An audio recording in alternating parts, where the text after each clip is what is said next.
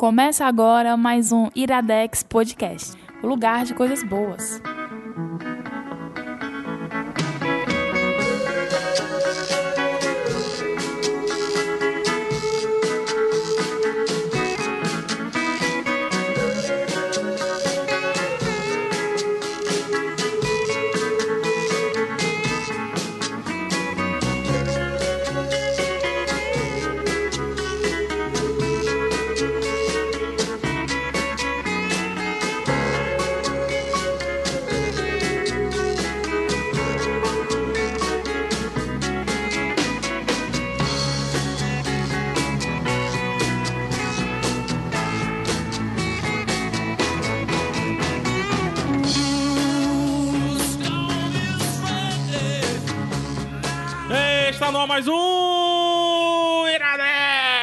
Podcast. Estourou tudo porque você mandou aumentar o microfone. Caiu antes. Começa Porque brigando. outra tava logo. muito baixo, cara. Ah, Maria, mas estourou aqui, deu clique. O Opa. pessoal chama, deu clique. Caiu antes. Opa, Tudo bom, Caio? tudo bem. Como é que tá aí o ATM aí? Dá pra, Tá dá pra melhorando. você chupando O House, o house. Isso. mas o House ajuda. Ele dá pelo menos uma sensação de frescor. É? Aí equilibra com a dor, aí fica frescor com Então esse é um programa patrocinado, é isso? Antes né? fosse. Adams, né? É Adams, é? O- Não, é não. Como é que é o nome da empresa? Pô, cara, não sei, bicho. Ixi, esse daqui é em espanhol, Extra Fuerte. Extra fuerte. Extra, extra Fuerte. Cueca cuela. O pessoal não tá mais nem traduzindo pra mandar as coisas pra cá, né, mano? Ei, Tá aqui, pô, na frente tá extra forte. Ah, é porque é, É dupla face. dupla face, é É verdade. dupla face. Sabe por que é que eu sempre compro house preto? Que ninguém pede. Aí tá aí, ó. Não é o caso, né? Porque, tipo, eu sempre compro house preto e você sempre pede. E agora que você tem house preto, eu vou sempre pedir também. É? É, cara. Eu não sei o que falar. Vem colocar. O Gabriel tá aí, ó. Gabriel Franco. Já fui Gabriel, já fui Escobar, já fui de tudo nessa vida. Mas peço que antes do meu ponto chegar, me deixe ser seu rumo alto, querida. Olha. O AJ é poeta, cara. AJ. É, Mora marrampa. Nome de Backstreet Boys, né? AJ Oliveira. né, né, né? Não tem um negocinho do Backstreet Boys. É, Caio, você é o- a pessoa mais simpática, né? Do Iradex. Não tem quem negue isso, Né? né, cara? Ó, dá pra ver de longe a simpatia. Macho, eu já sei porque que ele tem problema de ATM, é porque ele sorri muito. É, É isso, na, na- na verdade, a ATM dele é porque ele nunca sorri. É quando ele sorri, esboça um sorriso, aí os músculos, meu Deus, o que está acontecendo aqui, né? Tá acontecendo alguma coisa, trava tudo. Não faz isso. Caio antes, apresente, isso. apresente o nosso convidado. Hoje, gravando conosco pela segunda vez. Segunda. Terceira vez, Terceira. cara. Terceira vez. Segunda, ele cara. gravou o Demolidor também, cara. Só o Demolidor que ele gravou. Foi segunda. É só o Demolidor. Droga. Lucas O que é Aquino. que eu- o que é que eu faço? O que é que eu faço Avante Cast. Tudo errado. E aí, galera, é um prazer estar aqui de novo. Nossa, que voz, bicho. Que, que voz, Barry cara. White, Barry White. Uau. Lucas, Lucas, de onde você é, o, o que que você é. É, Lucas por Lucas. Pois é, eu, eu faço parte de um coletivo, né? De um, de um grupo de, fom- de fomento de quadrinhos, né? A gente, é o Avantcast, que o Pedro já veio aqui várias vezes, né? Aham. Ele vai estar no próximo. Exatamente. Não, no anterior. Não, no Da semana próximo. passada. Deixa eu ver aqui. É deixa no eu da ver semana aqui. passada. Semana passada é o Pedro, hein? Semana, passada, foi o Pedro. tá difícil. Tá difícil. Vai, vai lá, vai. Pois é, a gente, a gente organiza, é, faz vídeos, né? fa- e faz entrevistas e faz eventos de quadrinhos mensais na agricultura, né? São vários Smash. Projetos sempre ligados a quadrinhos, né? Exatamente. É isso que é o Avantcast, tem o Smash, né? Tem várias coisas, né? O Lucas aí, cara, pra quem, quem for de Fortaleza, tem que assistir lá os Smash que o Lucas participa, cara. Macho, o, o último, o último que eu participei, ele tava on fire, cara. Qual foi? Qual- foi qual? o de Frank Miller que a Ah, gente é. foi. Cara, tava muito empolgado. Eu me assustei, cara. Assustei. café antes. aí, Deve ter sido uma coisa. Esses dois, hein, Caio? Deve ter sido, né? É. O Caio tava Passeio, lá. né? O Caio tava tava. lá. Foi bom mesmo? Chegou atrasado. Foi muito bom. Chegou até atrasado. Fez até um periscope, né? Eu descobri depois. Fiz, eu fiz o Periscope. Que a minha imagem tinha sido utilizada na internet. Opa! Então, é melhor a gente cortar esse assunto aqui e continuar com os advogados. É, e, e, Lucas, é, falando especificamente do Smash, é de quando em quando tem mais ou menos isso? Ou pelo menos uma vez no mês tem? É, é mensal. A gente organiza também, é, tipo, às vezes mais especiais pra poder lançar quadrinhos, né? Acho que vai bonito. É, e a gente já lançou vários quadrinhos de autores cearenses, autores nacionais, assim. Já trouxe recentemente a Luca Fage e o Vitor Cafage pra lançar laço, exatamente. lições, quer dizer. E a gente vai ter outro lançamento de quadrinho mês que vem, mas é, é, o, o- normalmente é só mensal também.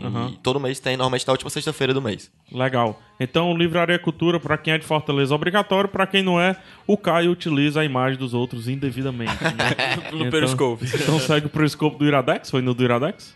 No, foi, foi no. Não. Porque se foi no pessoal, cara, é melhor pra mim. Foi no do Iradex. Foi no do Iradex. Foi no do Iradex. Então temos que acionar os advogados. né? É isso, Caio. É, as- as indicações de hoje, por favor. Hoje nós vamos indicar a série The Americans. Ah, você sabe, É, e a HQ The Unwritten. Isso. É E- Unwritten a pronúncia? É, The- Unwritten. The Unwritten. É, Unwritten. Que tem nome nacional. O inescrito. então O vale inescrito. dizer o nome nacional, né? Agora, é interessante porque quem vai indicar o quadrinho não vai ser o Lucas. Pois é, A gente eu- fez questão de trazer o Lucas pra indicar outra coisa. Plot twist. Plot twist. Você né, não esperava por essa, né? Garotinho. O que está acontecendo aqui? né? O Iradex da reversão russa agora, né? E eu vou mudar um pouco, Caio. Eu Certo. sempre te peço para dar os contatos. Mas dessa vez, Gabriel Franklin, os contatos, mas eu quero que faça fazer assim. Eu quero que você dê o contato versão curta, onde tem lá todos os- os meios de contato. E eu quero que você escolha um que você julga principal. Um que você queira responder mais essa semana. Certo. Eu vou responder, né? Não- e não é a entidade. Não, não é a entidade, você. A versão curta dos contatos você pode acessar iradex.net barra contatos e lá vai ter todas as, as formas de você falar com a Facebook, gente, Instagram, Facebook, blá, tudo. Agora, uma, uma, um meio de contato que eu acho legal de você seguir a gente é um dos mais novos também, né? O Snapchat, né? Da gente. A gente tá sempre postando umas Obrigado coisas... por lembrar. Vou aproveitar e dar uma atualizada aqui. postando umas coisas novas lá. Inclusive o Iradex Live, a, a Lívia fez cobertura pelo Snapchat. E você acha a gente lá no, no Snapchat por IradexNet. Isso, Não adianta junto. falar que a Lívia fez cobertura do. do... Porque não tá mais. Porque não tá mais. Não, né? mas assim, mas pro pessoal que tava no porque- dia. Adianta porque eu tenho os videozinhos. Ah, sim. E a altura desse, desse programa já está publicado lá no Facebook. Olha só que no- legal. Na página do Iradex no Facebook. Mas é. Mas Dê é um oi pro Snapchat do Iradex. Oi, agora, Snapchat. O pessoal que está seguindo o IradexNet no Snapchat. É, fantasminha. Dê um oi também, Ô, Gabriel. fantasminha. Gabriel não, eu sou o PH. Gabriel. A PH. É, enfim, é tudo, é tudo resolvido, né? Então, Snapchat é que você abraça essa semana, né? Isso. Legal. Já se rendeu ao Snapchat, Lucas? Cara, é, eu tenho, mas eu não, ainda não aprendi exatamente a lógica da rede É? social. A gente- É difícil. A gente, a gente vai conversar. É A difícil. gente vai conversar. Beleza. Mas Snapchat é a rede social sobre a vida. né? Tudo pro PH agora é sobre a vida. Vocês já notaram esse padrão? Cara, é a minha obra. Ele é o Douglas Adams, Concordo. cara. É a minha obra. Eu acredito, que você isso. tá, eu acredito que você tá fazendo tudo isso contando uma história. Porra, que- que dificuldade de entender isso. Ah, vamos lá, Caio uma per... Caio Antes não, Gabriel Franklin. Uma pergunta, Gabriel Franklin. Diga. Franklin, né? Se tu fosse americano, guerra, Certo. guerra fria, Papanamericano. o que você seria nesse cenário? Cara, eu tenho que dizer que eu queria muito ser um espião soviético.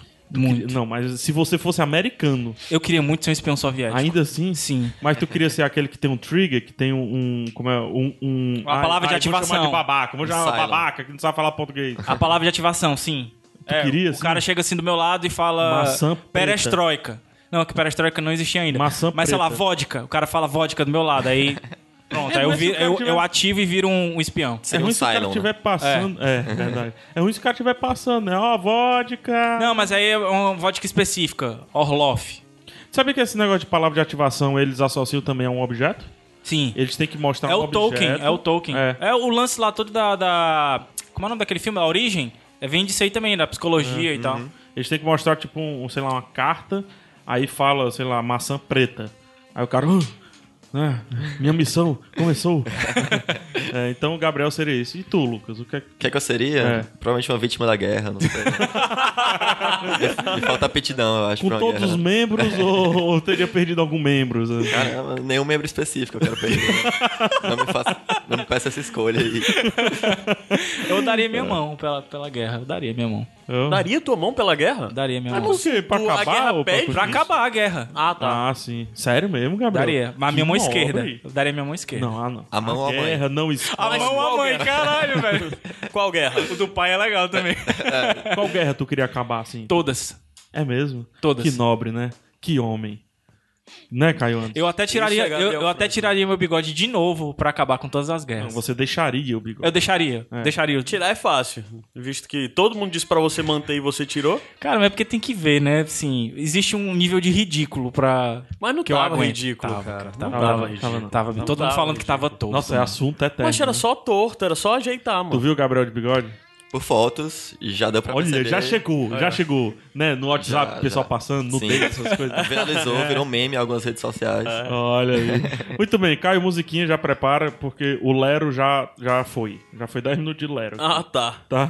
Prepara a musiquinha e eu queria que o Gabriel falasse com todo vigor, com os peitos cheios. O que, que é isso aqui, Gabriel? Iradex Podcast.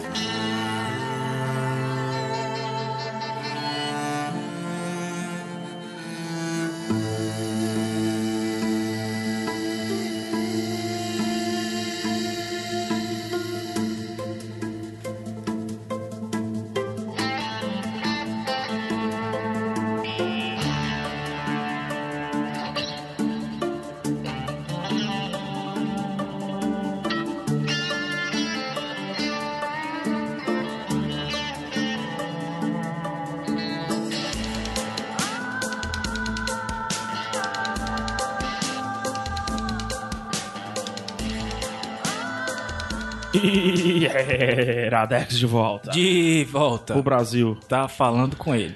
Caio antes, que música bonita, Caio. Música diferente. Certo, não fui eu que fiz a trilha sonora. Pergunta pro Gabriel que tá Gabriel, do teu lado. que música bonita, Gabriel. Música diferente. Diferente. Lucas, fala qual é a música. Essa Caraca, música aí. bicho. Ah, Não, é porque, osso. é porque. É batata quente. É porque a trilha que vai tocar agora, durante a indicação de The Americans, eu consultei o Lucas pra, pra perguntar o que, é que ele achava. Ele disse, cara, tem muita música boa na série, aí eu coloquei as músicas que tocam na série. E essa daí foi composta especificamente pra, pra ela, né? Ah, The Americans é uma série que muita gente- muitas pessoas consideram como a série que melhor usa música hoje em dia. Caramba. Porque, toda, a porque a música é é, muito um elemento de setting, né? De, de você, de ambientação da série. Porque elas passam nos anos 80 e muito da música utiliza de cantores e, e bandas famosas dos anos 80. Sempre relacionando também com a trama e tudo mais. Essa música, It Must, It Must Be Done, é do Pete Townshend com o Nathan Barr. Ela foi composta pra série. O Pete Townshend, pra quem não sabe, é o guitarrista do The Who, né? Pra- considerado por muitos um dos maiores guitarristas de todos os tempos. E eles comporam para o season Amém. finale da segunda temporada. e o Nathan Barr, que é o, que, é o, é, que é o outro cara que compõe com ele essa música, é, o, é, o- é quem cuida da trilha sonora da série. E ele também já tinha ganhado um Emmy de trilha sonora por trabalho dele em True Blood. E, e, e é um cara muito bom, assim. E, e essa música é muito boa também. Então vamos lá de sinopse de The Americans, que é teu, que, né, hoje temos quadrinho, mas não é seu. Exatamente, É, eu invertendo um pouco os papéis porque eu tô cansado de falar de quadrinho todo mundo. pois é, The Americans é uma série que foi criada pelo Joe Weisberg. Esse cara ele é um ex-espião da CIA. Ele trabalhou na CIA durante cinco anos. Caraca, isso é assinatura, né? A série foi, é boa, será que é... Não, é um ex-espião da CIA que criou, é, então tá homologado. Argumento de autoridade, né? Assim, é. o que- Pois é, ele, ele, ele foi espião da CIA durante cinco anos. E aí, na CIA, às vezes eles fazem o teste do polígrafo pra saber por que, é que você entrou e fazem várias perguntas e tudo mais. E uma das perguntas é: você entrou na CIA pra escrever um livro sobre isso? Aí, até então, ele nunca tinha pensado sobre isso, mas quando fizeram a pergunta pra ele, ele começou a pensar e quase falhou no teste de polígrafo, porque ele realmente. A ideia de fazer um livro sobre o trabalho na CIA dele Considerou como plausível. Exatamente, ele começou a gostar dessa ideia, aí ele ficou lá durante o tempo, não gostou tanto do trabalho de lá, ele tinha entrado realmente porque queria ser espião, mas a partir daí ele saiu e escreveu livros, romances é, de espionagem, até o momento que ele conseguiu é, é, é, é, a ideia dessa série a partir do programa de Legais. Não sei se vocês sabem, se ligam de que é que foi que isso, que em 2012, se eu não me engano, descobriram nos Estados Unidos vários espiões russos Hum. que estavam por lá é, com empregos normais ainda, pessoas que eram professores 2000, universitários. 2000 e quanto? 2012, foi Meu Deus do recente. céu. Pois é, exatamente. É, meu Não, amigo. 2012 foi trazido à tona. Ah, o graças programa. a Deus. Mas será que ainda tem, cara? Não, Deve ter. Pois é. Se, se tiver, tem marmota. Não, mas tinha, tinham vários, vários que ainda estavam lá. Prenderam várias pessoas que estavam lá ainda, que eram professores universitários, donos de bodega, sei lá, vários empregos, e que eram, na realidade, espiões russos, né? Que estavam morando nos Estados Unidos. E aí isso deu a ideia pra ele de fazer uma série exatamente sobre isso, sobre espiões russos, com empregos, com famílias estabelecidos nos Estados Unidos, né? Vivendo ali uma família normal, sendo que na realidade os caras sendo espiões, né? Sendo que ele achou que o setting no, no, no, nos anos 2000, seria muito. não faria tanto sentido, porque hoje em dia não, não existe tanto esse clima de. de de, de, de Medo, né? De medo, também. né? Exatamente. Tensão, na verdade. É, Tensão. e aí ele pensou em fazer nos anos 70, porque ele disse que adorava a música e o cabelo dos anos 70, mas ele achou os anos 80 é, também. É, É o meu termo, né, cara? Exatamente, era uma época que a Guerra Fria tava no auge, né? época do Ronald Reagan falando do medo comunista, né? Dos comunistas no- nos Estados Unidos. Mas o cabelo do 80 não é bom. Pois é, uma coisa que as, que as pessoas gostam muito da série, que é uma série de espionagem, e por causa disso eles usam várias perucas, né? Pra fazer os disfarces. E tem um culto a essas perucas. Tem Tumblr só das perucas de The Americans. Sério? Exatamente. É, eu né? vi esse Tumblr, cara. É foda porque, cuidado, você pode tomar uns spoilers, tá? Só cuidado com, com isso aí. Veja até pelo menos os, os episódios 5, 6 ali da primeira temporada, porque aí você vê muita peruca. É. O, o universo expandido é sempre melhor, né? Exatamente. E aí, pois é, ele, ele, ele via nesse programa de legais que existia nos Estados Unidos, ele pensou na ideia de uma família norte-americana, né, de um, um casal que se muda pra lá e estabelece família nos Estados Unidos, quer dizer, uma família soviética, que se estabelece nos Estados Unidos pra poder é, ter um, um, uma melhor disfarce, né, para poder espionar melhor.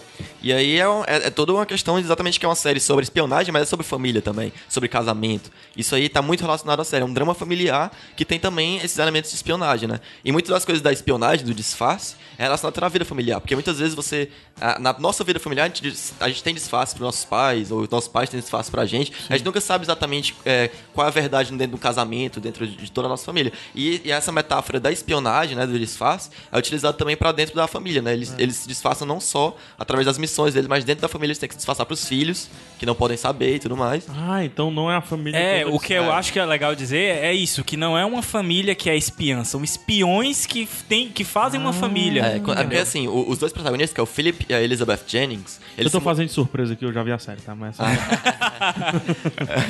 Pois é, os protagonistas eles se mudaram para os Estados Unidos quando eles ainda não tinham filhos. Eles se casaram e se mudaram para lá, tiveram filhos, estabeleceram a família para poder ter um disfarce melhor. Os filhos são muito disfarce deles próprios.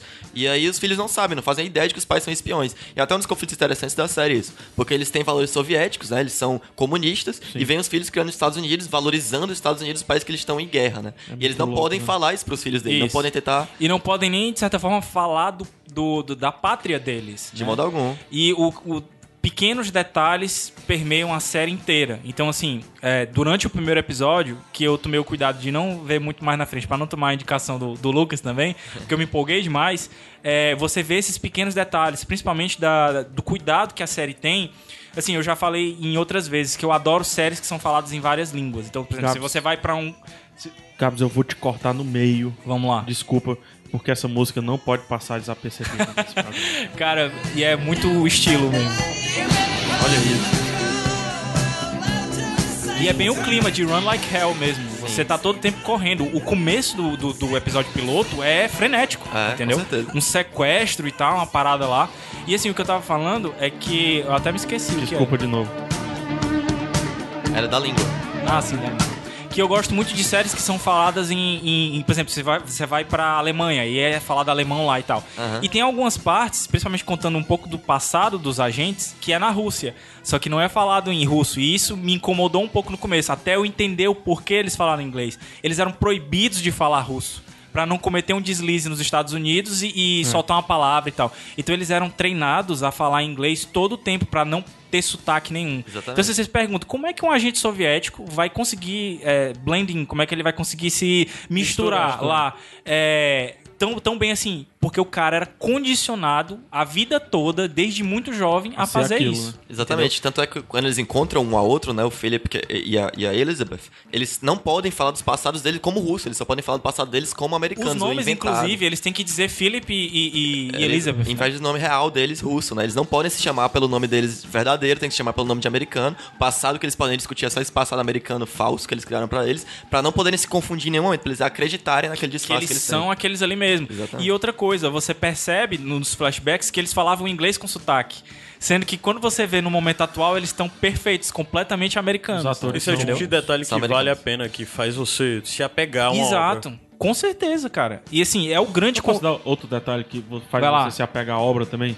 Todo o trabalho estético ao redor, não da série em si. Cara, pôster, trailer de divulgação, tudo, cara, é Eles são muito bons na representação Muito, da década, né? muito. Os carros, muito. principalmente, né? A questão do, do amor do cara pelo carro e tal. E o carro ser Que trilha, conhecido na época, né? Pois é, é- é uma série que ela mistura elementos das séries que fazem mais sucesso hoje em dia. Porque tem uma coisa de Breaking Bad, assim, e Sopranos, que é aquela série que fala de uma criminalidade, criminalidade escondida na vida de subúrbio, porque eles estão ali na vida de família, e tem atrás disso aí tem uma, todo um, um aspecto de criminalidade por trás. Mistura um pouco de Homeland também, que é uma série de espionagem, no fim das Ia contas. perguntar. E tem muito de Mad Men, nessa questão de setting, de, de ambientação. De você. Mad Men foi uma série que foi muito famosa, é, muito é, elogiada pelo design de arte, né? Design de produção. isso. Porque é uma série que realmente eles faziam essa. é, todo um trabalho pra ficar todo as roupas, os figurinos, o, o- os cenários eram tudo muito ambientado na época. Eles fazem a mesma coisa da Americas, né? Tem um trabalho muito E aí, já que Grande tu falou do, das. é, como é que pode dizer? Das influências, É, né? Vamos chamar assim, né? Existe uma contra The Americans na, na Alemanha, sim, que Né? a gente inclusive já falou, né? que a gente falou lá no Pilotando. É uma série alemã chamada Deutschland 83, por favor, em alemão, Gabriel. Drei und Nazis. Olha que bonito. É a cultura do Iradex, né? É, e lá é muito parecido com o que está acontecendo em The Americans, só que não é uma família, né? É um soldado da Alemanha Oriental que é posto na Alemanha Ocidental para Espionar espionar os Estados Unidos planos da OTAN, na verdade. pela, pela Alemanha em si. Então, então é um pouquinho mais complexo que The Americans no sentido do plot, né? Mas eu acho o The Americans mais complexo dentro da série em si. É. Porque quando você tem uma pessoa só no Deutschland, aqui você tem uma família e você tem a mentira dentro, Dentro da, da mentira, mentira. dentro da outra mentira. Agora é né? interessante o, o ponto de proximidade entre as duas, que é o deslumbre da, do cara quando ele chega no mundo capitalista. No Deutschland tem isso e no The Americans também, né? Que é o, o lance deles chegarem, tem uma cena maravilhosa no, no piloto. Eles chegam dentro do quarto e tem ar-condicionado. E eles ficam lá na frente do ar-condicionado, passando a mão assim pra ver, cara, uma máquina que sai ar gelado aqui. E você vê o nível de. de... Isso é onde? É no Deutschland? Não, no, no, no The Americans. Isso no, no piloto? no piloto. É porque eu tava assistindo ontem um piloto, mas não assisti tudo. No é- Deutschland, ele entra no supermercado, supermercado, aí é um supermercado, supermercado. todo colorido e ele não sabe pra onde olhar, porque tem tipo um, um leite, tem várias marcas, aí ele fica assim, cara, o que tá acontecendo? Ele para em frente à prateleira de frutas, né? Aí tem amarelo, vermelho, assim, cheio de tomate, não sei o que e tudo mais. Aí ele fica louco, assim, olhando. Você vê a, a disparidade não só é, questão tecnológica, mas social também, que existia na época da Guerra Fria, né? É. Muitas coisas, às vezes, a, a- a União Soviética até tinha, mas não chegava pra todo mundo, entendeu? Era, Pois é. Até um conflito grande na série, porque é o Philip, né, que é o, que é o pai da família, assim, ele, ele é um cara que ele já tá mais acostumado com aquela vida norte-americana, e a Elizabeth não, ela é- odeia muito, ela tem um ódio Ela muito tem um grande ódio dos Estados, grande. Unidos, ela crê muito nos valores soviéticos. E aí ela tá sempre em conflito com ele porque ela acha que ele tá se amolecendo, ele tá gostando muito de ser americano, gostando muito do disfarce dele. E ela não quer que ele goste tanto assim, né, uma coisa que é um conflito que fica muito imanente, É, assim, desde do, do piloto já dá pra ver que tem um ódio contido nela, né? E, e esse ódio contido nela é mostrado durante o piloto de onde provém, de certa forma. Sim, eu acho que uma parte só, não Uma é parte. todo, uma- não, não, é todo, claro, né? não dá pra ser todo, né? Mas é, vocês falaram de séries que se relacionam. Eu tinha ouvido o, o, o, o pilotando do Deutschland e ao ver o piloto eu não tive como não pensar nas duas séries, nas relações entre as duas. Mas uma outra série que se relaciona muito a essa é Felicity. Que inclusive é da. Pro... Ixi, minha voz aqui tá estranha. Tá. Que inclusive, deixa eu ver. Pronto. pronto, voltou. Que inclusive é da protagonista. Então, mas É. o Felicity é só por isso que eu falei. Ah, tá. Porque a Felicity é a Carrie Russell, né? Que é a protagonista do The Americans. Como é o nome dela na- no The Americans? In The Americans, ela é Elizabeth. Elizabeth. Jennings, o nome É. americano É dela. a família Jennings. Né? É, ixi, agora minha voz ficou, ficou bonita. Acho que a gente descobriu o erro do outro, da outra gravação. É o cabo, né? Era o cabo. Ah, tá. né? Mas vamos lá, é, você tem muitas anotações aí. Eu queria que tu falasse um pouco, é, Lucas, do, do problema, assim, que a gente já vê no, no começo do, do, do piloto, né? Assim, que é o lance do vizinho dele, que se muda. Sim, é uma- coisa que também lembra muito Breaking Bad em The Americans. Pra quem gosta de, de Breaking Bad, é um, um elemento que é parecido, que é legal. É que um, um dos vizinhos do- da- deles, que acaba se tornando muito amigo da família Jennings, é, o, é, um, é, um, é um oficial do FBI. Que, que tá investigando espiões norte-americanos. Ele é, ele é o Stan Beeman, o nome dele. Ele é um policial que, que é do, do, do- da Polícia Federal né, no- norte-americana que investiga espiões soviéticos e que tá ali na mesma vizinhança deles e acaba sendo muito amigo dos dois. Ele acaba. é, Mas ele sabe o que tá rolando ou não convém falar? é, né, é, assim, é aquela coisa como o Hank Schrader em Breaking Bad. Em vários momentos, ele, as histórias dos dois vão ficar meio paralelas. Eles vão estar. um vai estar numa missão que Vai o ter outro a vai estar por desconfiança perto. também, vai né? existir alguma, alguma- achar algo estranho. Mas ele. Mas fica aquela coisa que. Aquela, aquela cena que você tem Pulga com, o com. Hank com, no, no, contra o Walter White, né, em Breaking Bad, que é aquela coisa, sempre você imaginando, alguma hora ele vai descobrir, sempre fica aquele sentimento de suspense que ele vai descobrir alguma coisa. Sim. E, e isso na série é muito forte, né? É, um- é uma coisa muito bacana. na Uma série. parada que é legal é a mentalidade que ele, que ele traz pra essa nova força-tarefa né, do FBI, que ele pensa diferente, né? Ele, ele pensa fora da caixa. E de certa forma ele entende muito mais os espiões do que as outras pessoas ali, né? É, exatamente. Ele também é, ele- é- é uma coisa interessante, porque os, os, os protagonistas da família Jennings, eles estão como espiões, né? Estão num disfarce ali. E o Stanley Beeman, que é o oficial do FBI, ele passou dois anos como, é, é, como agente infiltrado numa organização de neonazista nos Estados Isso. Unidos. E, por- e ele voltou agora pra família dele, sendo que agora ele tem, tem toda essa questão de drama familiar também com ele, porque ele não consegue mais, depois de passar tanto tempo nessa, é, nesse disfarce, sem falar com seus filhos e tudo mais, se relacionar novamente com a sua esposa, com seus filhos. Então, é, e, e ele entende um pouco essa questão de disfarce também, porque ele passou por isso durante muito tempo. Isso é uma discussão muito grande é, em, em agentes, né, da CIA e tal.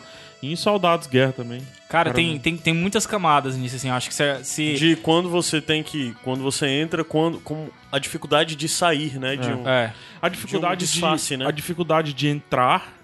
E aí algumas pessoas falam que é pior ainda, que é mais difícil sair. Não, não. Tem aquela frase célebre, assim, de, de, de livros e filmes de espionagem, que é uma vez que você entra no jogo, você nunca consegue sair. Você tá, vai jogar pra sempre, até você morrer. Diz que o segredo é nunca minta, porque fugir da mentira é pior do que encarar a verdade. Aí, aí é o lance, ó. O, o, por exemplo, a família James, né? Pelo menos os pais. Eles, de certa forma, eles têm que viver a mentira, mas a partir de um determinado momento eles passam a ser a verdade deles também, né? É. Porque eles, não- eles, pelo menos eles eram forçados ou doutrinados a esquecer completamente o passado. Então aquela mentira passou a ser a verdade pra eles. É. Só que eu acho que o, o conflito surge quando os filhos nascem. Entendeu? Porque aí tem aquele lance. Agora realmente eu tenho um- um- uma, uma coisa concreta dessa minha verdade barra mentira. O que, que eu vou fazer com isso? Cara, isso é, é muito, muito, muito complexo.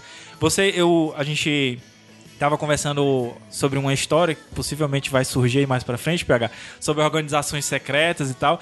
E eu confessei que eu tenho um, assim uma, uma fascinação por organizações que utilizam agentes, aquele o lance do cara da palavra de ativação. O cara tá preparado pra no momento, qualquer momento ele vai agir, entendeu? Ele pode passar a vida toda naquele papel ali e nunca fazer nada, mas se precisar ele vai agir. E era mais ou menos esse lance também deles, né, assim. Eles iam pros Estados Unidos com a ideia de formar uma família, assim, se for pra espionar, espiona, se não, viveu a vida nos Estados Unidos, assim.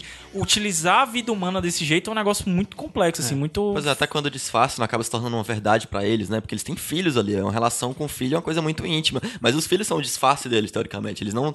Os filhos funcionam mais como disfarce do que como uma relação afetiva. Não eles não queriam aqueles filhos tanto assim. Eles tiveram aqueles filhos um com o outro pra poder ter um disfarce melhor, pra poder se adequar melhor e fazer as missões de uma maneira melhor. Não, e o lance de você se relacionar com uma pessoa, casar com uma pessoa que você nunca viu antes, que você conheceu ali do zero e, e por uma missão, entendeu? É Exatamente. uma Tanto- abnegação maluca, Tanto cara. é que o Philip acaba se apaixonando e querendo esse, é, afet- é, tem um afeto, ele é apaixonado pela Elizabeth e a Elizabeth, pelo menos no começo da série, não, não consegue responder. Pra ela aquilo ali é pelo só missão. não demonstra a mesma É, coisa. né? Exatamente. é. Legal.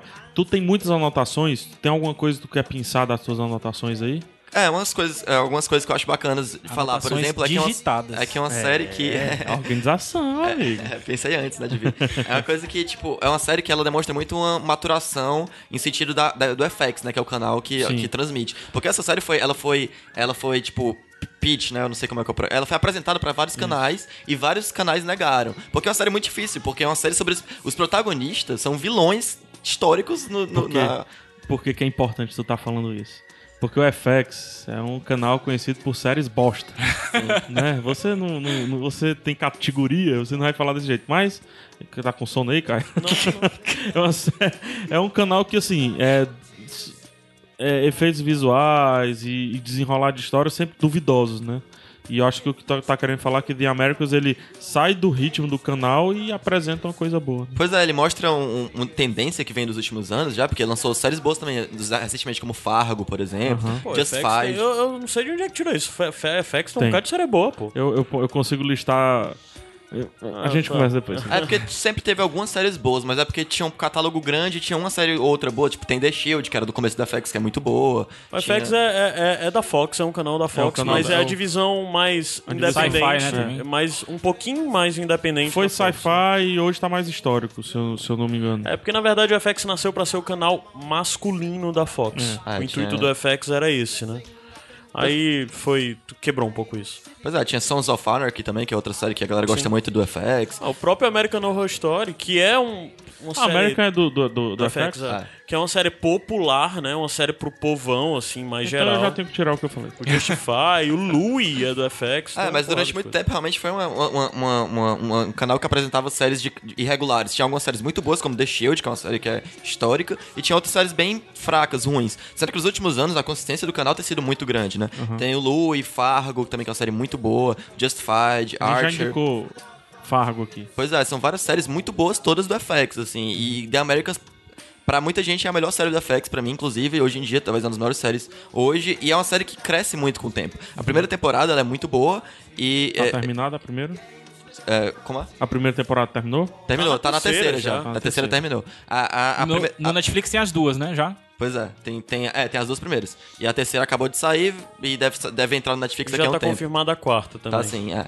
E aí, pois é, a primeira temporada ela tem nota 90 no, no, no Rotten Tomatoes, né, de aprovação. A segunda tem acho que 94 e essa última tem 100% de aprovação no Rotten Tomatoes. Não tem uma crítica negativa essa última temporada. A terceira foi uma coisa que é unanimidade nos Estados Unidos como uma das maiores temporadas hoje de, de série de TV. O que foi até um absurdo ela não ser indicada ao Emmy, né, esse ano, que foi uma, uma- vários críticos criticaram pra caramba essa não indicação a The Americans, porque muita gente diz que as duas melhores séries do ano de 2000 e da temporada 2014-2015, né, foram The Americans e Ma- e Mad Men, né, e nenhuma das duas acabou não ganhando, ganhou Game of Thrones, mas é uma série muito, muito boa, né. Que é interessante porque foi a pior temporada de Game of Thrones. É, eu concordo. né, você bem. Mas enfim, né, vai, vai, vai entender, né? No Tract TV, no geral, é uma série que tá com 82%. E isso costuma ser muito alto no Tract TV porque ele pega várias, é, várias notas, né? De vários cantos diferentes, assim. Pois é, e é uma série que é, é- é um projeto muito difícil né, de ser realizado. O Pô, Deutschland tá com 83, viu? ó, Olha aí, você é, tem que eu ver acho o que eu tenho que assistir. é. já me não, convenceram. Acho não, você vai ter que Já assistir. me convenceram, cara. eu vou assistir certamente. E outra coisa que é muito difícil de Américas é que é uma série que é nos Estados Unidos com é, personagens soviéticos, assim, que, como tu falou, a questão de- do idioma. Metade da série se passa dentro do FBI, com os caras investigando, e a outra metade dentro da- do consulado russo também com os espiões. Então, tu- então tipo, a série se passa muito com a. é, a- tem o, tem o FBI tem o- os russos são estabelecidos lado a lado, em paralelo. Não, não existe protagonismo de um lado ou de outro. Mostra várias vezes como eles se espelham de uma maneira ou outra. Ou seja, é uma série que ela tenta entender esse conflito, é, esse conflito da Guerra Fria de uma maneira complexa como ele é, entendeu? Os sujeitos são complexos. O Joe, o Joe Iceberg, que é o cara que cria a série, ele disse que ele não queria. é, é, ele queria mostrar como o outro lado também é humano, né? O lado dos espiões soviéticos, que foram sempre demonizados, assim, o medo da América dos soviéticos sempre foi muito grande. Eles também são humanos. E isso não quer dizer que eles são bonzinhos. É, são os protagonistas, muitas vezes você torce pra eles, mas eles fazem barbaridades. Várias vezes você, tipo, fica com muita raiva das coisas que eles fazem, assim. Eles cometem atos, atrocidades mesmo. Separar pessoas das famílias, de... de- tem- eles... eles, eles, eles, é, Brincar com a vida das pessoas. brincar com a assim. vida das pessoas, porque eles têm vários é, é, agentes que eles trabalham, por exemplo, eles para buscar informações, eles têm que trabalhar com a pessoa que trabalha no FBI, por exemplo. Tem que estabelecer um relacionamento com ela. Aí, às vezes, tem, um- tem um que começa a fazer. É, tem um romance com a secretária do FBI. E começa a escalar esse romance da maneira que a mulher se apaixona de uma maneira louca por ele, faz qualquer coisa por ele. E ele acaba. É. E, e- e, tipo assim, isso é um, é um ato escrotíssimo, né? Assim, de, de se Não é com a nada que um americano não faria. Que um espião americano não faria, né? Exatamente, ele mostra, ele mostra atos que são horríveis, mas também lá mostra o lado humano de as pessoas tendo que cumprir aquele papel ali que a guerra impõe a elas, né? Tu o tem um russo, o personagem- russo não fez ainda o- a contra-série? The Russian. Pois é, The Russians. The Russians. tu tem um personagem preferido, cara? Eu gosto muito do- da Elizabeth, eu acho ela um personagem muito complexo. É a assim. minha preferida. Ela, é- ela tem um passado muito complexo, ela tem um- um- é- é- é várias camadas nesse sentido, porque ela é uma personagem muito sensível, mas ao mesmo tempo muito dura, né? Ela, ela acredita muito nos ideais soviéticos, e é muito estranho você ver um- uma série de TV que tem um personagem que é extremamente anticapitalista e não é vilanizado em nenhum momento, por exemplo. E, e a relação dela com a família é muito complexa, porque é, é aquilo que eu falei, ela é muito apegada a esse ideal da, da pátria mesmo, assim, ela, aos ideais soviéticos que ela foi criada, mas ao mesmo tempo ela é apegada àquela família que ela tem, aqueles filhos que ela tem, que são que tem valores americanos, então aquilo cria um, um conflito pra ela muito forte, e eu acho super interessante a maneira como trabalha ela. Eu gosto muito da Paige também, que é a filha dela. Filha mais velha, né? Que é a filha que ela também começa a suspeitar dos pais, porque os Crescendo, né, pais também. saem- exatamente. Ela é, uma, é uma série que eu acho diferente, porque ela trata os adolescentes como não idiotas, porque os, os adolescentes acabam sendo sujeitos àquela coisa, eles começam a perceber a- os detalhes e tudo mais, eles não são imbecis, e até algumas coisas que são, por exemplo, muito é, erradas, que tipo, que são muito chatas em outras séries, por exemplo, The Good Wife tem, uma, tem uma, todo um plot da filha virando cristã, né? A- a- esqueci o nome da, da personagem agora, mas enfim, ela vira cristã e vira fanática religiosa e começa a brigar com a mãe. É um saco essa trama. Mas em The Americas isso ganha uma coisa, um, um aspecto interessante quando a filha Paige começa a entrar pra igreja, porque a mãe é, um, é uma soviética, né? Tipo, valores marxistas, anti, anticlericais totalmente. E a filha tá se apegando cada vez à igreja, é, querendo é, a- entrar em ações da igreja e fica aquele conflito sem ela poder dizer pra filha dela que aquilo ali. A, mostrar a opinião dela de fato sobre aquilo ali. Então. Eu tava pensando na loucura de a mãe não poder educar a filha com os próprios valores. É, né? uma ética, né? Você percebe isso numa cena do piloto, é, não sei se tu chegou a- nessa parte, Caio, que era uma, uma reunião na escola com do, do, do filho deles, né? Com um astronauta. E você vê o, o, o, o pai tendo que cantar o hino nacional americano e depois vendo o astronauta americano. Eu tenho certeza que passou pela cabeça dele, assim, Cara, é, quando eu era pequeno, eu, eu valorizava os astronautas ou então os militares russos, entendeu? Tipo, com certeza deve ter passado pela cabeça dele Yuri Gagarin, alguma coisa assim, entendeu? E ele não poder falar isso pro filho dele. Ah, essas camadas que a série apresenta são sensacionais. A terceira temporada tem uma, ele tem uma, tem, um, tem uma, uma trama que ele tem que seduzir uma garota de 15 anos. E aquilo ali é uma coisa que em várias séries de TV seria é, é, é, tratado como uma coisa sensual ou algo assim. E, mas você vê ali que ele tá muito conflituado com aquilo que ele tem que fazer, porque é a idade da filha dele, ele tá tendo que seduzir aquela menina, e aquela menina tem todas é, querendo ser sensual pra aquele cara que é mais velho e tudo mais, né, naquele disfarce que ele tenta adaptar. Sendo que ele, ele aquela cena que era pra ser, que poderia ser sensual em vários contextos, ela é extremamente dolorosa de se assistir. Porque você tá vendo uma garota frágil sendo seduzida por um cara em meio de uma guerra, uma tragédia que é E em conflito, né? Exatamente, ele em conflito de ter que fazer aquilo, né? É uma coisa. É uma, é uma, é uma trama muito interessante, exatamente por esse disfarce, né? É uma série, tá todo mundo ali no disfarce, todo mundo tá cumprindo um papel ali. É muito interessante você perceber essas camadas, o que tá por trás de cada um disfarce. Tentar entender aqueles personagens é muito, é muito complicado e muito interessante. assim. Legal. Xê, Fala, fala bem, hein? Tá, tá on fire hoje também, cara. Fala bem. Eu acho que Tem o Lucas futuro, vai gosta longe. dessa série. eu, eu só acho, né? Gabs, já que ele falou da esposa, faz rapidinho, já que o tempo tá um pouquinho estourado, mas é porque o assunto tá bom. É, faz um paralelo rapidinho do, do pai com, com, com a mãe, assim, do... Cara, o, o, o, o lance que o, que o Lucas falou, dele ser mais apaixonado, vamos dizer assim, pela, pela esposa, né? É, é uma coisa que, que você fica bem, bem evidente, assim, que existe essa disparidade de sentimentos, assim. Que é homem, né? Em algum momento. Não, mas é interessante isso porque faz meio que uma, uma inversão, né? Geralmente você coloca a mulher como sendo mais sentimental Isso. e o homem como sendo mais frio, mais racional. Pragmático. E tem essa inversão. O Philip, ele é apaixonado é, pela Catherine, né? O nome dela? É, Elizabeth. Elizabeth. Elizabeth. E a Elizabeth, ela tá ali pra cumprir a missão. Exatamente. Então, assim, você vê esse, esse contraste. E outra coisa, você vê que aos poucos o Philip tá meio que querendo deixar de lado toda essa, essa coisa da mentira, porque ele vê os filhos dele e ele vê que a vida ali é. Entre aspas aqui, melhor do que na União Soviética. Então ele tá começando a questionar os próprios. A, a própria motivação dele. É aquele lance de.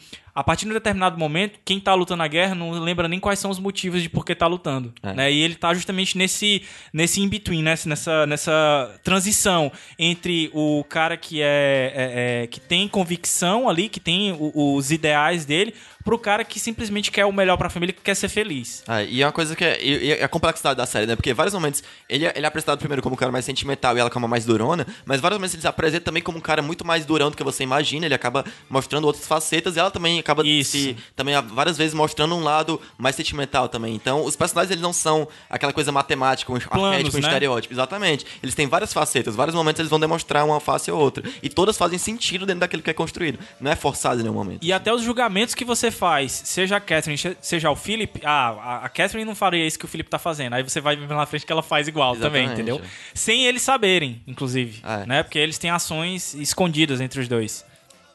Não, pode, pode continuar, vocês falam. É porque tem uma Não, pessoa e, que eu e o que eu acho que é, deixar o que, é, que é legal também, a questão da espionagem pura mesmo, entendeu? Sim. Tipo, então se você gosta de gadgets, se você gosta de palavras de ativação secretas, se você gosta de passar documento na mão, se bem que passar documento na mão não, é mais deixar num canto pro cara pegar outro. Sim. Tudo isso tem na série. É, entendeu? o Joe Iceberg, ele era espião e ele sabia todas essas técnicas de espionagem, né? Então ele, ele coloca muito daquelas técnicas reais que ele vivenciou ali Ele dentro da estudou série. na, na- do- dentro da, da CIA, né? é, princípios básicos de espionagem 1. aí, tinha, aí tinha que estudar história, desenvolvimento. Disfarce, né, aí tinha- tem a, a cadeira de Disfarce, disfarce 1, perucas, um, é, perucas. perucas. Aí disfarce 2, bigodes. Pois é, o que algumas pessoas podem até achar Introdução chato, né? Porque disfarce. não é uma coisa de James Bond, assim, não é 007, não é aquela espionagem de Não há coisas... glamour. É, não há tanto glamour. A espionagem é bem É pé no inteligente, chão, é é real. Mas também não chega a ser o nível espionagem Homeland, né?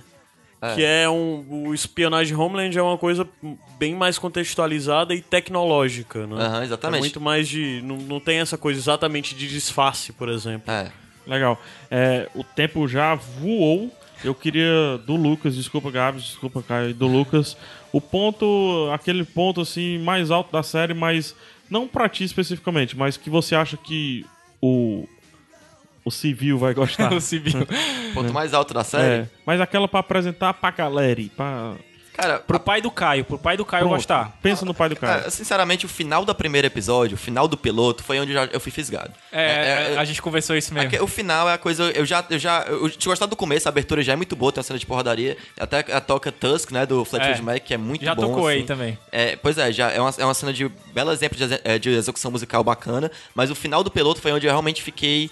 É, preciso ver outro próximo episódio. É, é- é uma série que não tem tanto cliffhanger, ela não tem tanto aquele do o episódio puxar o outro, ela construir É mais. mesmo? É, não é como, é, que é como de espionagem, né? Uhum. Mas é uma série que, é- ela, como ela é muito complexa e ad- adepta de sutilezas, os, os episódios não são de surpresa, assim, não tem tanta Ah, aquela é coisa de- legal isso. do negócio que te surpreende. Elas, eles são coisas que estão sendo estabelecidas aos poucos, os elementos estão sendo é, colocados ali no tabuleiro e depois vai tudo se juntar. Mas não tem tanto aquilo daquela explosão que acontece no final do episódio, né? Legal, diferente isso. É, pra uma é série de espionagem. Espera uma parada meio ilhas, né? Isso. Que vai sempre cliffhanger, cliffhanger, cliffhanger. Nunca acaba, né? Mas no- é, exatamente. Mas no primeiro tem até um, um cliffhanger, mais ou menos, que é, Uhum. cara, incrível e dá É. muita vontade de assistir. e É muito. É- é- entra muito no espírito da série de tensão. assim, eu fui bacana. testemunha desse e realmente Então assistam o piloto, assistam o piloto que você vai ser fisgado pela série. Então pronto, vamos lá. Assiste pelo menos o piloto e daí você decide. É, daí você né? decide. Eu- eu- Segundo o Lucas, o final é a caixa preta. Porque o final difícil não você. mais. Não, Você decide. não é isso não, não é isso não, eu errei. Ah, cara, o que? Será que o William Vac, cara, ele é espião mesmo? né? Eu tava Ele tem uma pensando- carinha de espião. Ele tem carinha de espião, não tem? Tem. Tá lá, formou uma família. tem filho, é ele? Vou Não dar uma sei, pesquisada cara. se tem filho, né? Se tiver filho, fica com o pé atrás. Cuidado com o William Vac. Vac, né? E o cara tá aí, ó, apresentando jornal e tudo mais. Ninguém se toca, né? Caio, fale o que, que é isso e suba a música, porque você é o DJ, Príncipe Caia. Iradex Podcast.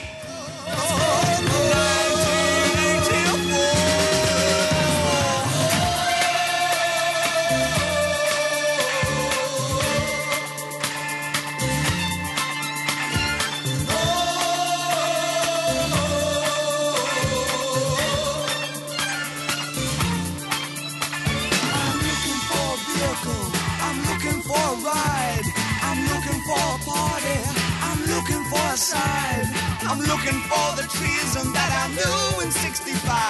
Beware the savage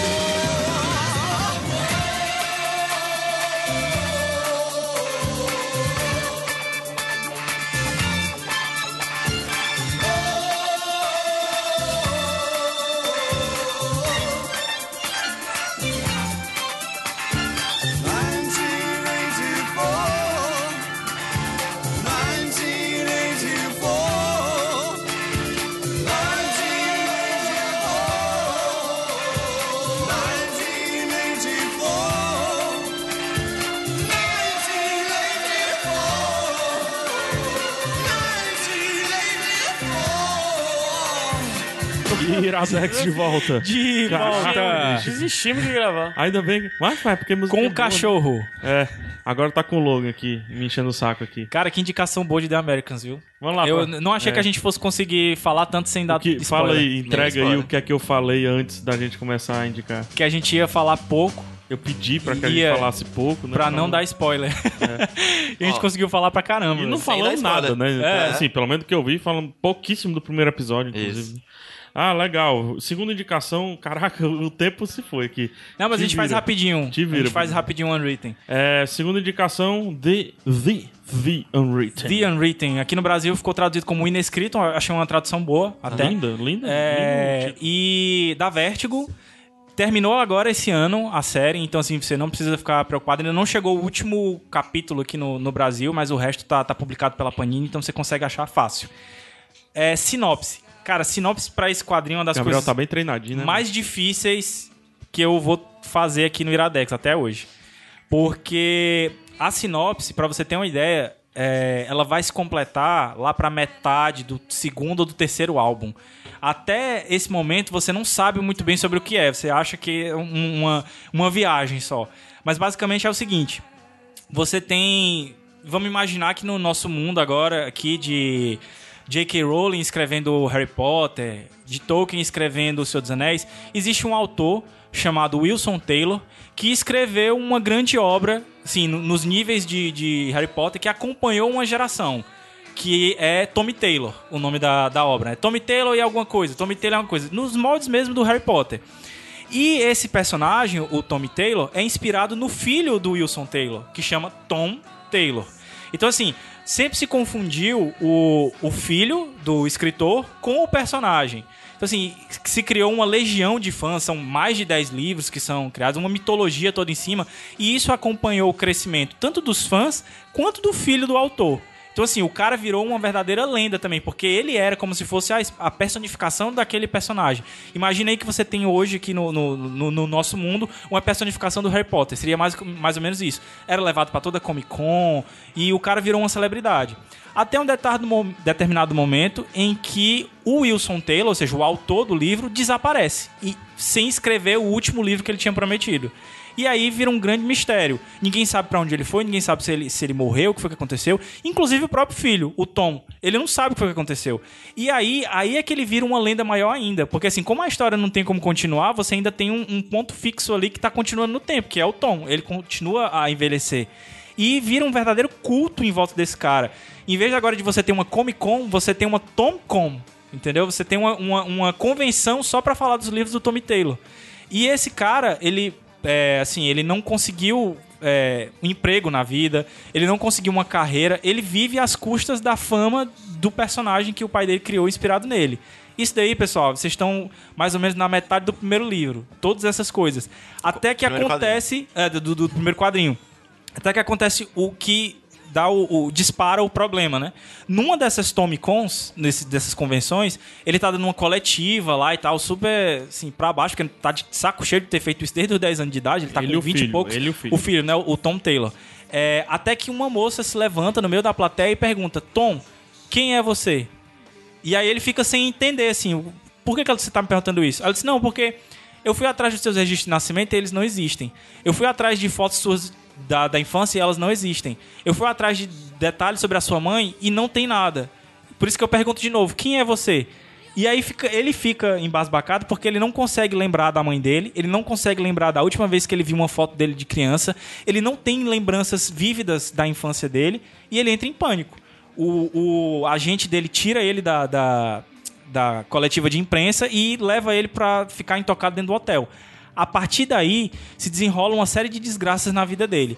Pessoas que estão em volta dele morrem, ele é acusado de crimes, uma série de coisas acontecem. Até que ele encontra uma, uma mensagem secreta do, do pai dele com um mapa e uma maçaneta. Esse mapa são pontos no mundo onde histórias foram contadas, onde livros foram escritos sobre aqueles locais. E a maçaneta dá acesso a esses locais. Então aí é que começa realmente a história. O Tom vai tentar procurar o pai dele, tentar procurar indícios sobre a vida e a infância dele dentro das histórias, dentro dos livros. E aí é, é o grande lance da, da história. Porque assim, você vai pra dentro de Moby Dick, você vai pra dentro do Leviatã, do Thomas Hobbes, você vai len- dentro de livros polêmicos como o Yud Sus, que é um, um livro da época da, da Segunda Guerra Mundial. E é o, o porquê eu tô trazendo ele aqui, porque ele é um verdadeiro crossover entre quadrinho e literatura. Não só um crossover, como você é, que nunca leu nenhuma dessas obras vai ter vontade de, de procurar, entendeu? Então por isso que eu, que eu quis trazer também, assim. É legal. Tem um paralelo interessante aí também de se fazer, cara, que é com o. Se você assistiu o filme Garota Exemplar, Sim, assisti sim. né? Do David Fincher. É, que é, o livro é da Gillian Flynn. Isso. Tem alguma coisa mesmo ou Cara, só tem, sinopse? tem no seguinte, tem no seguinte, que é os dois, as duas coisas que vão se desmembrar aqui que eu acho que chamam bem a atenção. É, o primeiro é a questão da, da fama mesmo, Aham. entendeu? De como no mundo globalizado hoje, uma coisa... Fama não solicitada, né? fama não solicitada, a pessoa não, não pediu por aquilo, o cara era uma criança, entendeu? Quando começou a ser escrito os livros. E ele nunca pediu por aquilo, mas de certa forma usufruiu, né? E ele nunca conseguiu seguir a vida adiante. A Amy no livro, ela tem isso, né? A Amy exemplar, ela tem meio que isso, ela fica sempre moldada por aquele personagem que foi criado e inspirado nela, né? Então ela fica sempre tolhida naquilo ali. O Tom sofre disso também. Mas tem mais outra coisa, que é a questão do consciente coletivo, o inconsciente coletivo, que é aquele lance de uma ideia que é lançada para um, um grande número de pessoas, ela pode até ser uma mentira, mas ela passa a ser verdade dentro Opa, daquele inconsciente. The Americans também. The Americans, é, é, tem esse, esse lance, esse link. é, O Iradex é foda. É, tá? Foi gente- pensado isso. Foi tudo pensado. que é o lance das histórias. E uma coisa também que o Neil Gaiman fala muito no- nos deuses americanos. Que é o lance de a pessoa precisa acreditar na história para que ela exista. No caso dos americanos, os deuses, né? Eles começam, os deuses antigos começam a desaparecer quando as pessoas não fazem mais preces a eles. A mesma coisa com as histórias. As histórias começam a desaparecer quando elas não são mais contadas, ou então quando as pessoas não visitam mais os locais de poder, que são os locais onde as histórias se passaram. Por exemplo, os livros do Charlie Dickens se passam em Londres. Então, determinados locais não são mais visitados, as histórias perdem força. E o Tom vai descobrindo a força das histórias dentro desses locais, que estão dentro desse mapa, né? E, e o que é mais legal é esse lance de como a- a- as ideias da sociedade elas têm poder, entendeu? E como ele se aproveita desse poder. Cara, é, é incrível, é uma viagem incrível dentro do, do, do quadrinho. Tu assistiu, Lucas? Eu já li. Ô, Tu assistiu?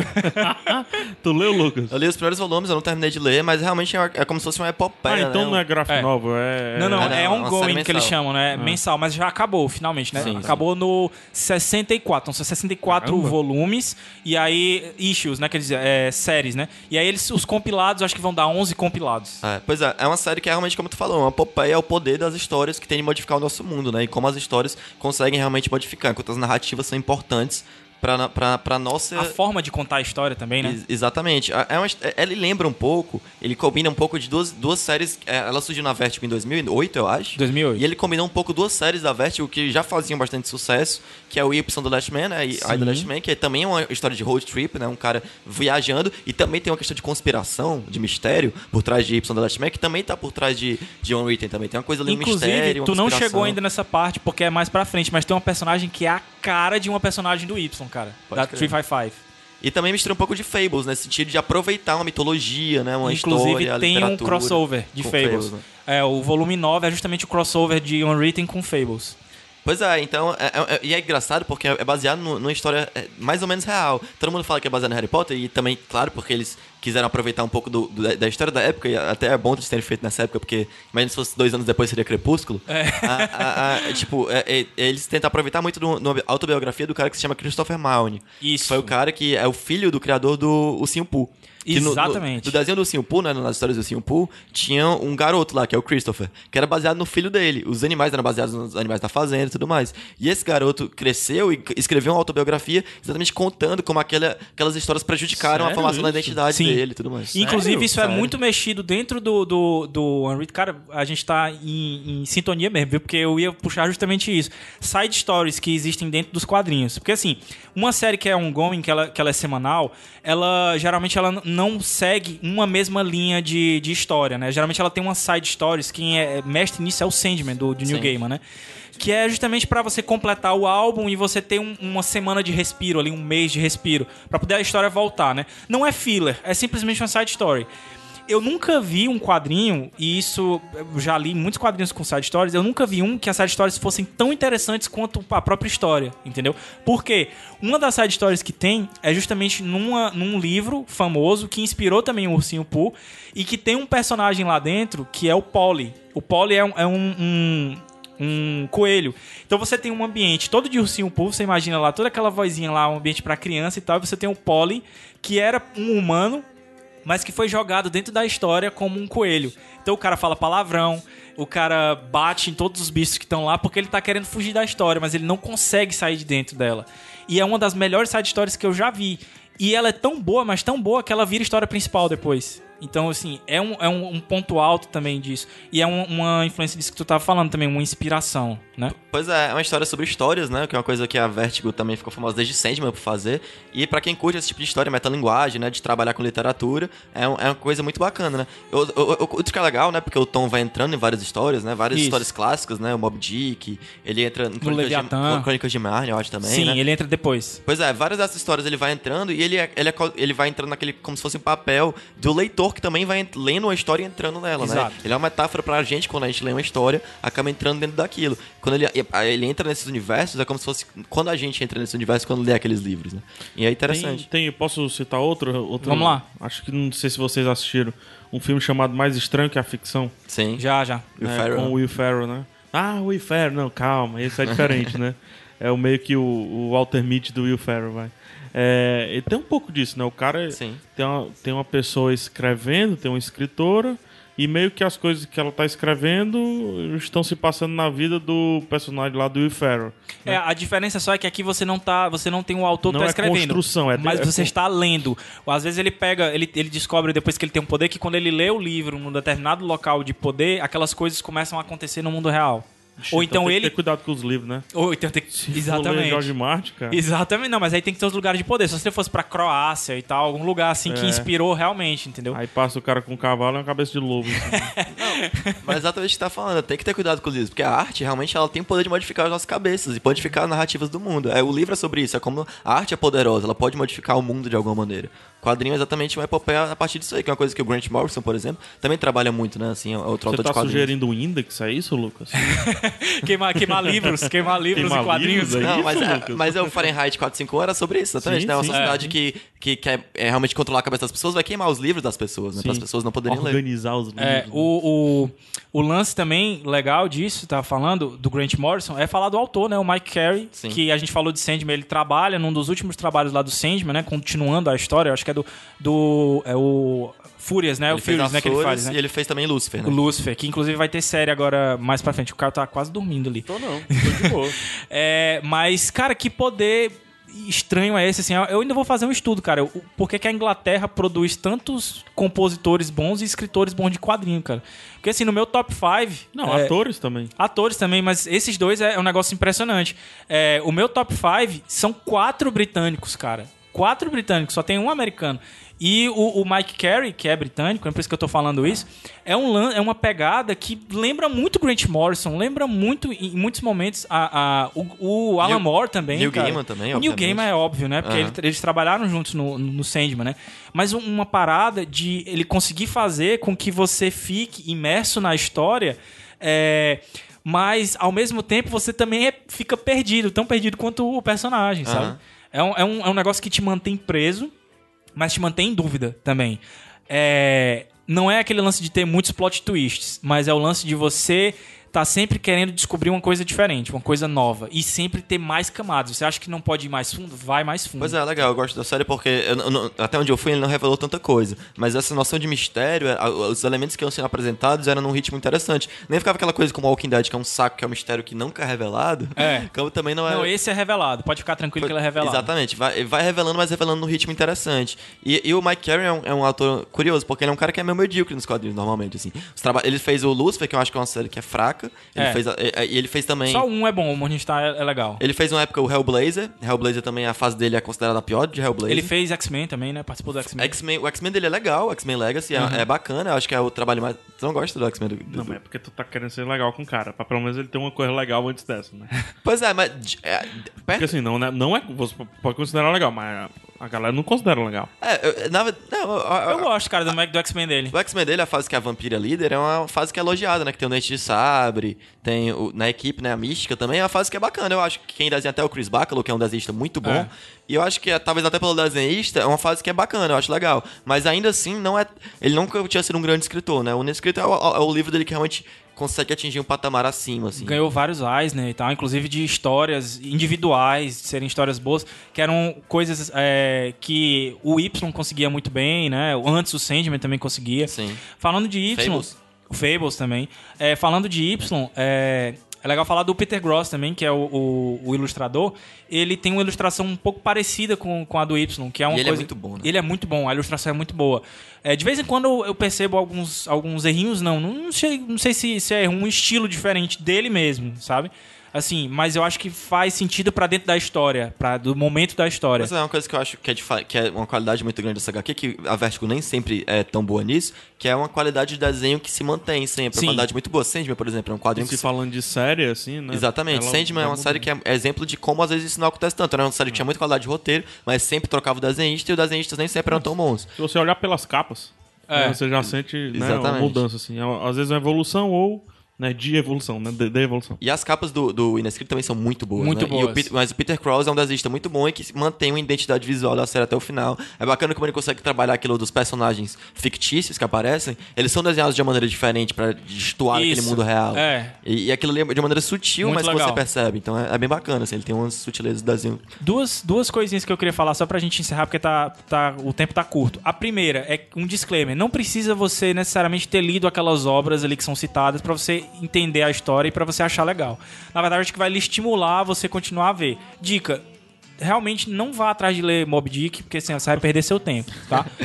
só se você quiser muito, muito, muito, muito, aí você vai. Lê- pronto, lê só a primeira página. A primeira página, inclusive, eu cito na minha Cara, o monografia. Gabriel odeia Mob Dick. Eu odeio Mob Dick, mas citei na minha monografia. A primeira, na primeira página tem uma citação lá que. Por odiá-lo. Eu acho que o Bob Dick Não, não, bacana. não, mas é, mas é porque é- é- a frase é muito boa, que é o sentido de aventura e tal, de você buscar novos mares, navegar novos mares. Eu acho foda isso do E também Melville. tem muito Dickens, né? Que é outro autor Sim, inglês muito inclusive bom. uma das personagens principais é tirada de dentro do- de uma história do Dickens. Mas enfim, é, a outra coisa que eu queria falar, é, eu vou linkar pra vocês aí um texto que eu, que eu quando sair esse podcast eu vou ter feito, eu ainda não terminei todo. Uhum. Mas é falando sobre outras obras que tem crossover de quadrinhos e, e- e literatura. Cita uma, por exemplo. Eu vou falar do Inescrito, né? Vou falar do Fables também, que eu tô terminando agora, porque são 150, eu tô terminando. E vou falar, acho que da, da mais conhecida e uma das melhores, que é a Liga Extraordinária. Então, assim, fazer uma diferença entre as três, porque tem diferença entre os crossovers em cada um. Só pra falar rapidinho, assim, bem por cima. No. No. O, no Liga Extraordinária, ele, ali é a história deles mesmos, eles são os personagens, entendeu? O mundo foi moldado pra eles ali, pra aqueles personagens, que são os personagens dos livros. No, é, no Fables, você tem eles que eles estão clandestinos ali, e eles são os personagens mesmo, mas eles estão sempre tentando se adaptar à vida real. No Inescrito, não. No Inescrito, aqueles personagens ali, eles foram transportados pra vida e eles não sabem que eles são personagens, entendeu? Eles vão descobrindo à medida que a história vai avançando. Então é interessante por isso. Esses crossovers, assim, são três coisas diferentes, né? Um mundo construído pra eles, o outro, um- um- eles tentam se esconder do mundo, e o terceiro, que é o Inescrito, eles não sabem que eles são personagens, né? Ah, tem uma ideia até de Inescrito que tu tá falando da questão da- do quanto mais poderosa é a história, a narrativa é contada, mais a história tem poder, né? Assim, quanto, é- ela é mais poderosa a partir do momento que as pessoas leem e acreditam nela. por- pelo número de pessoas que leem a história. né? Exatamente, pelo número de pessoas que leem. É uma coisa que o New Gamer de trabalhar, no, como tu falou, em Deuses Americanos. Tem em Fables também, né? Que é uma coisa que quando a, a fábula pra morrer. É, por exemplo, tem uma época. Tem, tem, eles, tem uma história que eles tentam matar a Chapazinho Vermelho, tem que dar, tipo, sete tiros na cabeça dela. Porque pra ela morrer é difícil, porque todo mundo acredita nela. Então ela se torna É. muito poderosa pra você conseguir matar essa história. É o poder do mito. É o poder, poder do, do mito, exatamente. Legal. Campbell. Joseph Campbell. É, vamos, vamos lá? A pergunta Vamos, que não cara. quer calar diante de tudo isso é quando é que a Mônica vai lançar o livro dela falando de como Maurício de Souza estragou toda a infância dela. Isso, cara, que é isso?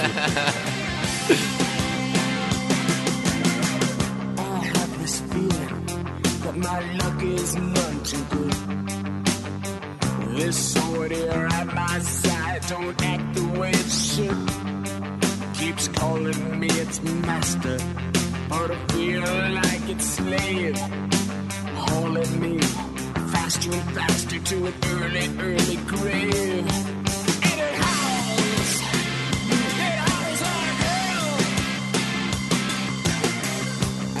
it's my duty fight against the law. That wizardry is my trade, and I was born to wade through gore. I just wanna be a lover, not a red-eyed screaming ghoul. I wish it picked another to be its killing tool. Black.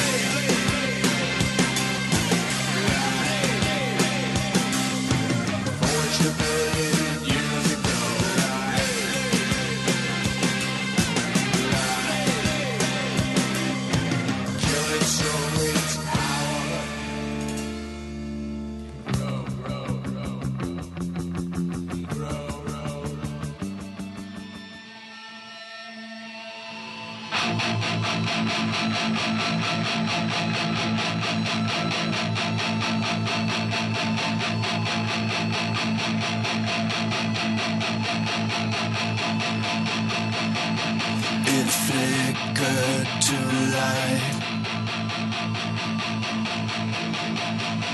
It turned broke what was right. Got the roots by the hair. What was no longer there.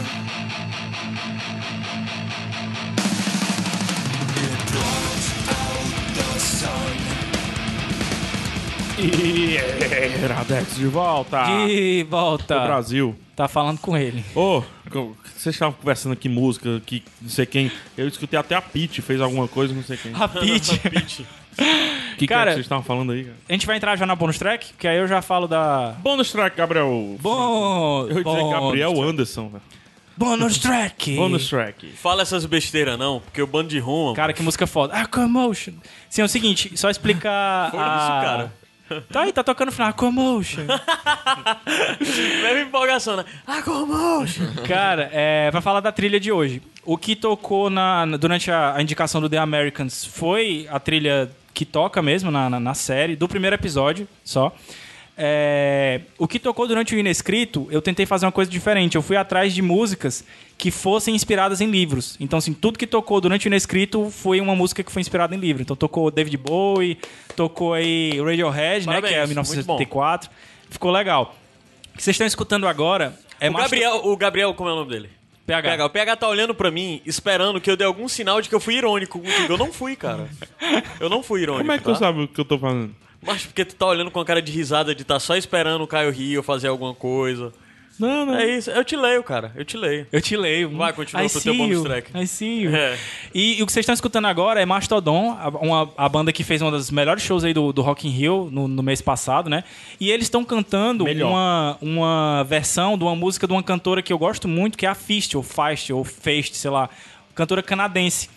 É, foi um projeto que eles fizeram em 2012. Ex-Broken Social Scene. Isso, que a gente descobriu agora, né? Eu descobri Eu já agora. sabia. É, Que todo mundo é ex, bro. que é, é 150 pessoas, né? É, e é um, foi um projeto que eles fizeram em 2012, que chama Fistodon. É, a Fist tocou uma música do, do, do Mastodon, que vocês vão escutar no final, que é Black Tongue, uma das melhores músicas deles. E o Mastodon tocou essa música que vocês estão ouvindo agora, que é A Commotion. Então, assim, legal escutar e depois ouvir as versões originais também. E eu queria convidar o pessoal a colocar no- nos comentários, ou então no Bando de Rumo, onde vocês quiserem aí, é, versões de outros artistas também que vocês achem legal, covers e tal. Você liga que a- os, os caras dos Mastodons participaram de, break, de Game of Thrones, né? Game of Thrones, é. Como bárbaros lá. Isso, tem as imagens lá muito massa, cara. Então a minha bonus track é, na verdade, um pedido pra vocês, pra gente compartilhar covers legais aí. Bônus É track, isso. Caio Anderson. Cara, Eita, ficou. Antes desse podcast, a gente. A gente tá gravando esse podcast bem antes dele ser lançado, tá? Desculpa. Vá. Porque o PH tá viajando. Ui. Pro estrangeiro. Mas o que eu quero indicar é que no dia. eu- nessa hora eu queria ter o vídeo, mano. Eu queria porque ia repetir isso. O estrangeiro, o estrangeiro. Né? Tem aqueles men- menes, né? No dia Fala 4 tua de besteira, outubro estreou a segunda temporada de Leftovers. E eu estou ansioso pra ver a continuação da história que se iniciou no ano passado em Que eu 2014. não vi ainda, que vergonha, cara. Caramba, tem que ver, Gabs. Tu vai, eu já te disse, tu vai Tu já gostar. me disse, pô. Tu vai eu gostar. tô errado, eu tô errado. E Eu pra mim é lembro uma das o problema. melhores. Qual era o problema? De leftovers? O pessoal foi povo embora. desaparece. Ah, é, a galera que desaparece. É verdade. E é uma das minhas séries favoritas de 2014 e eu tô muito ansioso pra ver essa segunda temporada. Saudade Com do certeza vai ser mais desgraça e mais coisa triste e mais gente se lascando, que é só isso que eles são bons. Segunda temporada de Leftovers, acompanha aí, vamos ver se se for boa, não sei. A gente, o Iradex não cabe segunda temporada nunca. Saudade do, do, do Eu vou dar mais duas rapidinhas. Porra! É... Ora, rapaz. Caramba, mãe. American Horror Story tá estreando no dia 22 de dezembro aqui no Brasil a segunda temporada na Fox. Cara, American Horror Story de certa forma pra mim já deu o que tinha aqui pra dar, mas só que eu vou ver essa temporada só porque eu estou muito curioso, porque vai se passar em um hotel e porque é a Lady Gaga. Meu Deus. Meu Deus. A Lady Gaga é, não sei se é vilã ou se é protagonista, mas a Lady Gaga tá lá. É isso. Lucas. Ah, eu queria recomendar duas coisas. Uma é um quadrinho, eu queria escapar disso, mas vai ter que ser quadrinho. Vai falar de quadrinho, Lucas? É, só um, assim, rapidamente. Mas tu é porque lê eu queria não, coisas? mas... Tu gosta disso? Coisa de criança isso? Só- Ai, meu Deus. mas é o quadrinho que tá até por aqui, né? O Pedro trouxe pra, pro Gabriel. Sim, sim. É o Pelos Azuis, do Frederick Peters. É um, é um, esse quadrinista, ele ganhou um Angolem, que é o prêmio maior, assim, do quadrinho europeu. E ele ganhou em 2001, quando ele fez esse quadrinho autobiográfico. que Conta a história do romance dele com uma pessoa que é soropositiva, que tem HIV. E aí conta todo o, relacionamento dela, dele com essa, essa mulher, que é soropositiva, que tem um filho que também é soropositivo. E, e é um é uma HQ que vai desmontando todos os preconceitos sobre, sobre a questão do HIV, da AIDS. É um quadrinho, assim, interessantíssimo. Ele não é moralista ou algo assim, né? Mas é um quadrinho que, ao mesmo tempo, é, muda muito sua cabeça. É uma, é uma das histórias de amor mais bonitas que eu li nos últimos tempos mesmo, assim. É muito bom, é muito bacana. O Frederick Peters fez um quadrinho que lançou recentemente, chama Ama, que é um quadrinho de ficção científica, que é muito bom, também foi publicado pela editora Nemo.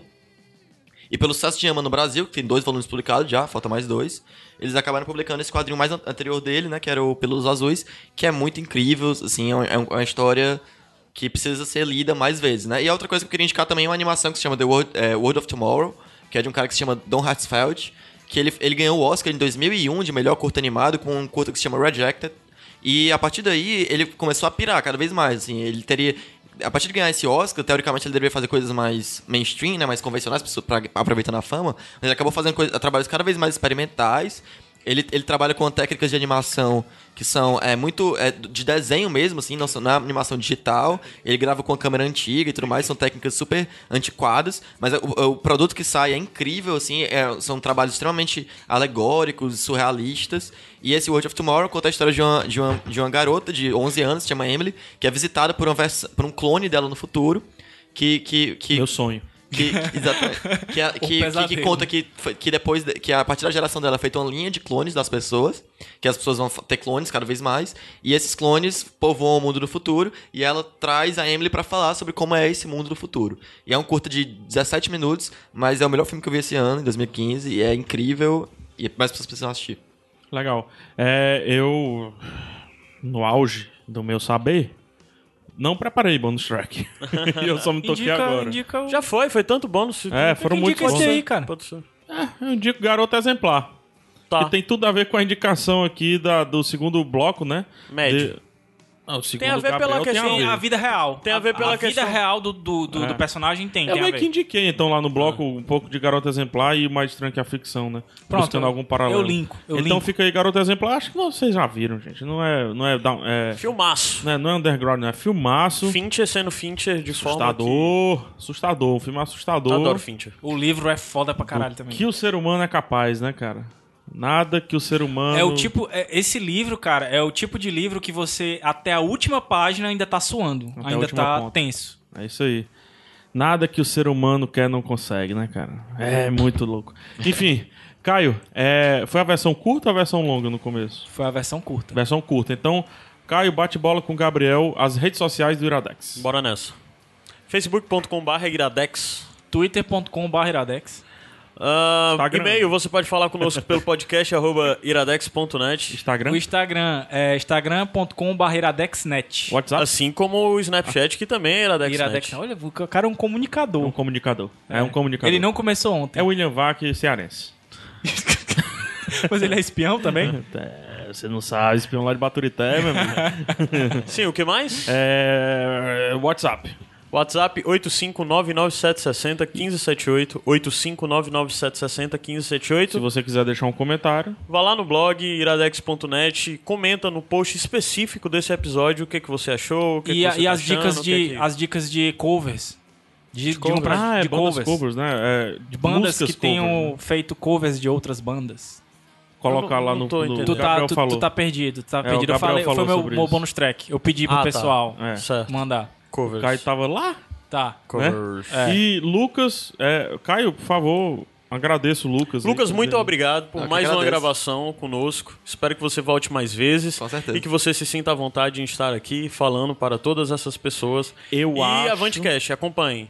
Mesmo Eu você sendo de outra acho- cidade, curte a página aí no Facebook, Eu porque às vezes acho. tem coisa pra todo O que é que tu mundo acha. Fernando? Eu acho que o Lucas também já tá perdendo aí a alcunha de convidado. hein? Convidar. É, não é, eu achava que ele já tinha gravado mais Eu vezes com a que gente, no pô. próximo aí já não ah, eu precisa já sei mais. por que é, porque por causa daquele Smash, pô. Eu fui pro Smash. É aí- não, mano. Vamos, vamos entregar o Lucas no dia que ele não veio? Ah, é verdade, vamos é verdade. Querendo evitar o é custo. verdade.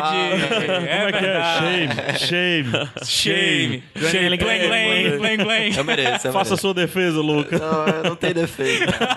eu não, eu não consigo. Eu peço desculpa. Eu vou botar o meme, eu faço tudo errado aí também. Nada, gente. Ficou muito preocupado, né, não pôde vir e tudo mais. Foi bom, a gente conversou só aqui. Foi. Né? A gente saiu se abraçando aqui no tropeiro. Mentira. É verdade, Caio Mano. Não, não é. No sol de meio-dia. sabe que não é. Caio, Caio, manda um recado pra mim, que não estou aqui, tô lá em outro país.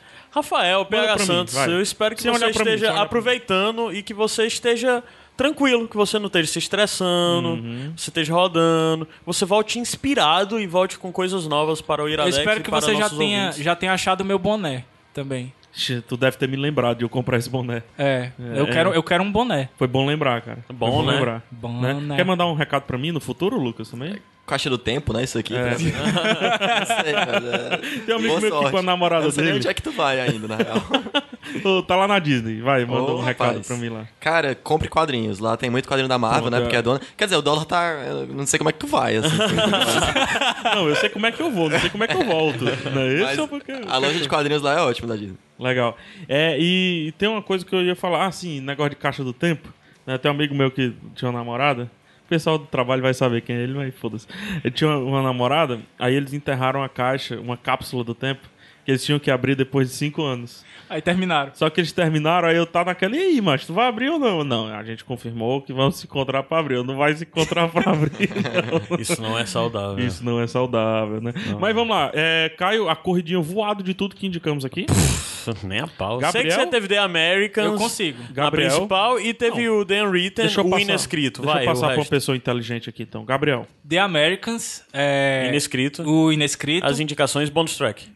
Bônus track. Eu falei da trilha sonora, né? Especificamente da, da música que tava tocando e que vai fechar, é Fistodon.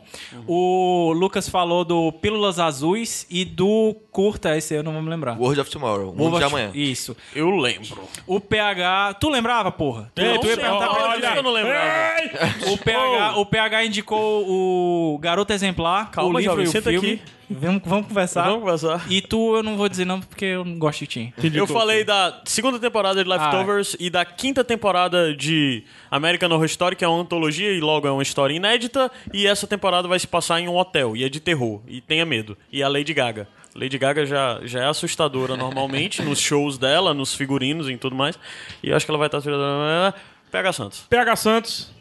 Peraí, vai repetir, porque eu vou Ah, fazer é, vai Snapchat. filmar, disso, então vai. vamos, vamos enrolar um pouquinho. Não, já, pode ir. Vai, já. vai, vai, Snapchat. Já vai. pode? PH Santos. Caio Anderson.